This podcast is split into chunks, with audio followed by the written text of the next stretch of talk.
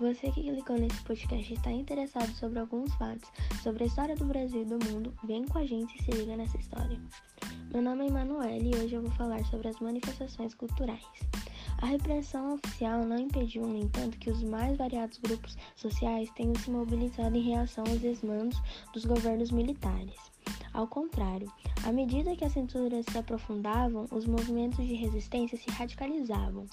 Os jornais, por exemplo, foram amplamente utilizados como veículos de denúncia dos autoritarismos governamentais.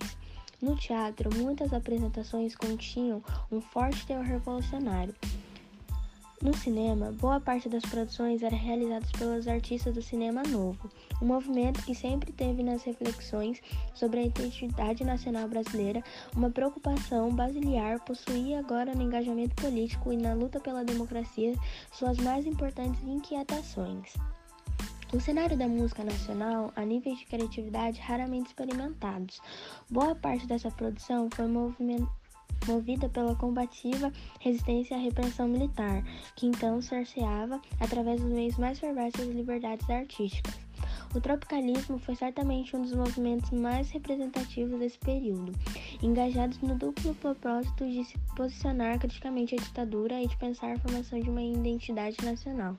Os tropicalistas se sobressaíram ao defender a importância do intercâmbio com as demais culturas do mundo.